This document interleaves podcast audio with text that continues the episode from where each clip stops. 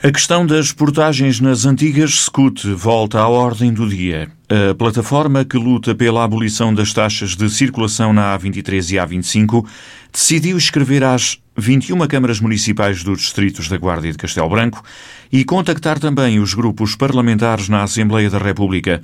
A ideia é sensibilizá-los para os riscos de um eventual pedido por parte do Governo da inconstitucionalidade da decisão do Parlamento que no final do ano passado aprovou a redução de 50% nas portagens. Ora, o que a Assembleia aprovou está aprovado, reforça Luís Garra, um dos porta-vozes do movimento. A plataforma tem como assente que as deliberações da Assembleia da República eh, são lei e, portanto, que devem ser eh, cumpridas pelo Governo. Mas não podemos eh, passar indiferentes, não podemos passar por cima, digo, digamos, daquilo que têm sido as declarações da Sra. Ministra da Coesão, eh, dizendo que está em análise por parte do Gabinete do Primeiro-Ministro a possibilidade de solicitar um parecer, eh, pode ser, eh, digamos, um parecer sobre a constitucionalidade da decisão da Assembleia da República. Ora, isto configura para já um mal perder, o não respeitar a Assembleia da República porque a ser, como a Sra. Ministra disse, eh, então todas as decisões tomadas no âmbito da discussão da especialidade eh, do Orçamento de Estado eh, e que implicaram aumento de despesa ou diminuição da receita teriam que ir ao Tribunal Constitucional, o que seria um, absolutamente inaceitável.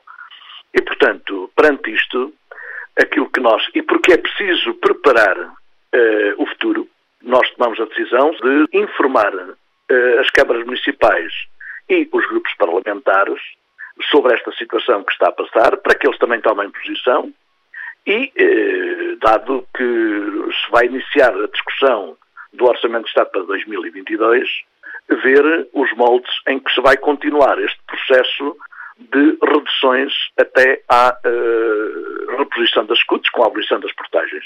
Portanto, é este o sentido que nós uh, pretendemos dar ou a, este, a estas cartas que enviamos, a estes, eh, estes contactos que estamos a fazer. Ou seja, a plataforma tem como certo que a partir de 1 de julho haverá uma redução de 50% nas portagens, tal como foi aprovado no Parlamento por altura da votação do Orçamento do Estado para este ano.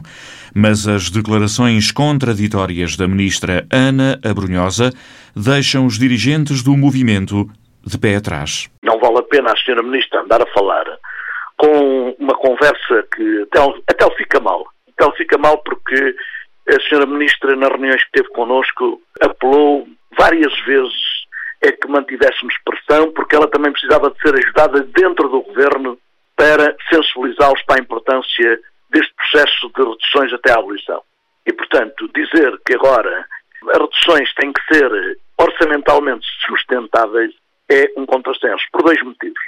Primeiro motivo, o Sr. Ministro das Finanças, logo após a aprovação do Orçamento de Estado, a aprovação final, portanto, já com a aprovação da redução do valor das portagens a partir de 1 de julho, veio dizer que o conjunto das propostas de alteração aprovadas ao orçamento eram sustentáveis do ponto de vista orçamental. Isto é, não punham em causa a execução do orçamento. E, portanto, não vale a pena agora a senhora Ministra andar com a conversa de que eh, reduções, mas sustentáveis. Não, o Sr. Ministro das Finanças disse que as medidas aprovadas, onde se inclui a redução do valor das portagens, é sustentável orçamentalmente. Segunda questão, houve um, o, vem sendo noticiado, que houve 7 mil milhões de euros de superávit, chamemos assim. Aliás, há acusações de que o Governo não, não, não gastou o que devia ter gasto com, eh, com a pandemia. Eh, que andou a poupar, que andou a poupar, e, portanto, eh, se houve um, um superávit orçamental em função daquilo que estava orçamentado, claro, é, é, claro que não há problemas orçamentais para aplicar a medida. E, portanto, é 1 de julho, devia ser 1 de janeiro, é 1 de julho, e não há razão nenhuma, nem do ponto de vista político, nem do ponto de vista da democracia, nem do ponto de vista da, da, das contas públicas, para não. Luís Garra diz que a prova das verdadeiras intenções da Ministra da Coesão Territorial está nos descontos que recentemente entraram em vigor nas antigas SCUT. São falsos descontos, reforça o porta-voz da plataforma. Pela metodologia que adotou com os descontos, com os falsos descontos, digamos, a partir de 1 de janeiro, né, nunca mais chegaremos à, à, à abolição. Aliás, é, fazer contas, qualquer pessoa que tenha passado na autoestrada é dizer se teve descontos.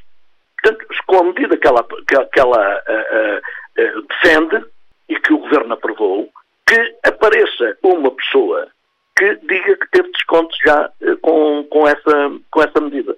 Provavelmente poderá aparecer uma outra empresa que tem veículos todos os dias a circular nas autoestradas, né, que eventualmente pode ter, mas eu falo de, dos cidadãos da, da beira interior que eh, tenham que se deslocar ocasionalmente na autoestrada para ir a Lisboa, para ir ao Porto, para ir a Coimbra eh, ou a qualquer outro lado, se tiveram algum desconto. A plataforma quer verdadeiros descontos nas autoestradas da região. Para já 50% a partir de julho e depois a abolição pura e simples até ao final da legislatura. Em devido tempo, logo que a pandemia o permita, irá também reunir o Conselho Geral do Movimento para fazer um ponto de situação e, eventualmente, programar novas ações. Está dependente da evolução da saúde, mas também da, da concretização ou não eh, do Governo solicitar o parecer ao Tribunal Constitucional. Portanto, ainda eh, está tudo muito ainda, em, digamos, em, em equação. É claro que, independentemente de o Governo solicitar ou não o parecer ao Tribunal Constitucional, o Conselho Geral vai, deve reunir, porque, como, foi, como eu disse no início da nossa conversa, é necessário começar a preparar o Orçamento de Estado para 2022. E, portanto, até por, essa, até por isso se justifica. Agora, vamos ver, vamos acompanhar a evolução do, das questões do confinamento, vamos ver também se o Governo concretiza ou não o pedido de parecer. Em função de, desta evolução é que nós decidiremos. Por agora, a plataforma vai escrever às 21 câmaras municipais da Beira Interior e os grupos parlamentares na Assembleia da República para os alertar sobre os riscos de um eventual pedido por parte do Governo da inconstitucionalidade da medida aprovada no Parlamento que prevê a redução de 50% nas portagens das antigas SCUT. O movimento que reúne associações empresariais, sindicatos e utentes da região continua a exigir a abolição das taxas até ao final da atual legislatura.